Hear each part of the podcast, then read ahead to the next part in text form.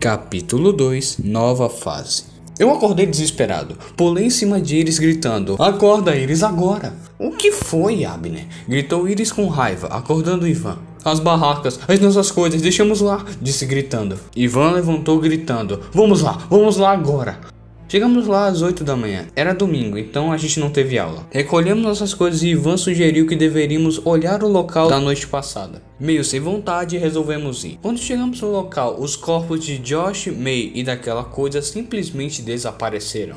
Ele se aproximou de um dos caminhões capotados e a placa que falava daquela coisa e o corpo do motorista também desapareceram. Iris, você tirou uma foto da placa, não é? Disse Ivan com um tom um pouco nervoso na voz. Ela regalou os olhos puxando a foto do bolso. Sua expressão ficou desanimada de novo. O que foi? Perguntei preocupado. Ela mostrou a foto. Era uma foto do caminhão, sem a placa. Mas, mas eu vi! Abner, esse caminhão, nossas lembranças de ontem, o fato de Josh e May não estarem mais aqui e essa espada na sua mão são as únicas provas de que isso tudo realmente aconteceu. Citou Iris após cair no chão, por ficar sem forças para manter-se em pé. O que é aquilo? Falou Ivan caminhando até um objeto dourado que estava enterrado. Para de cavar isso, seu bocó. Digo sem nenhuma paciência. Ele puxou uma chave dourada que tinha o símbolo do infinito no lugar onde nós colocamos os dedos. O que será que isso abre? Perguntou Ivan retoricamente. No dia seguinte, enquanto me arrumava para a escola, vejo no jornal. Os adolescentes do colégio Light Angel School, Josh Jefferson e Marilyn Dorr, foram declarados desaparecidos na madrugada passada. Qualquer informação, por favor, ligue para o número na tela. Eu gelei. Na hora peguei um papel e comecei a escrever para o meu pai. Precisava falar com ele mais do que nunca. Contei tudo na carta, detalhe por detalhe. Coloquei um selo na carta e coloquei no correio. Ele nunca me respondeu nada, mas quando eu contava para ele meus problemas, eu me sentia melhor. Estava na escola pegando minhas coisas no armário para a próxima aula, quando vejo Ivan correndo em minha direção. Abner, Iris, ontem no meu quarto eu tinha perdido a chave da minha gaveta, então estava fazendo tudo para abri-la, até que tentei usar aquela chave e abriu, disse ele quase sem ar por ter corrido. O que a chave da sua gaveta estava fazendo lá? Perguntei. Não era a chave da minha gaveta. Olha, Ivan tira a chave do bolso e coloca na fechadura do armário de Iris, que incrivelmente abriu. Como isso abre no armário? Perguntou Iris. Porque isso abre qualquer coisa. Lembra que tinha um cadeado onde supostamente aquilo estava preso? Certeza que ele usou isso para escapar. Contou Ivan animado. Eu realmente não sabia o que achar, porque não sabia se aquilo realmente havia acontecido.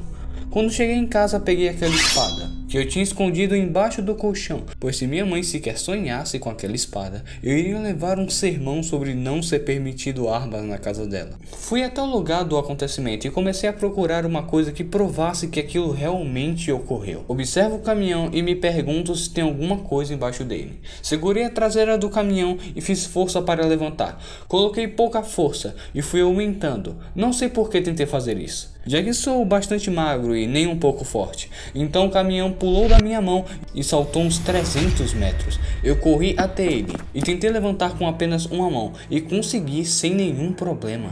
Olhei para as minhas mãos sem saber o que estava acontecendo. Olhei para uma pedra e resolvi tentar quebrá-la. Encarei a pedra, fechei meu punho e dei um soco nela, que foi perfurada pelo meu braço e se desmontou quando o removi.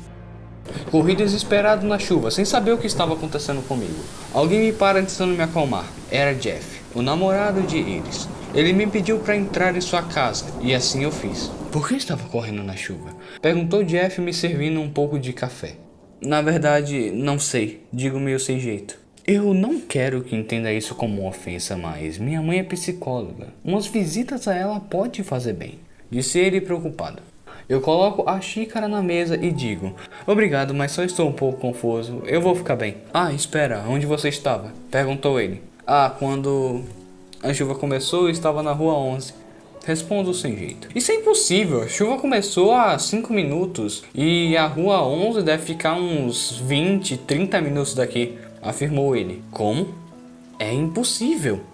Repete Jeff. É, obrigado pelo café, mas eu já vou voltar para casa. Digo me levantando. Mas está chovendo, quer um guarda-chuva? Pergunta Jeff preocupado. Digo que não precisava. Eu sabia que minha casa ficava mais ou menos uns 40 minutos dali. Configurei meu relógio para marcar o tempo.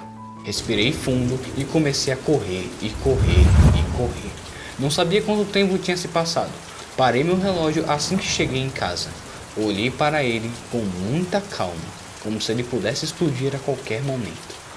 Lá marcava 7 minutos e 43 segundos. Entro em casa, me seco, pego um walkie-talkie e digo: Iris, Ivan, eu tenho uma coisa para contar.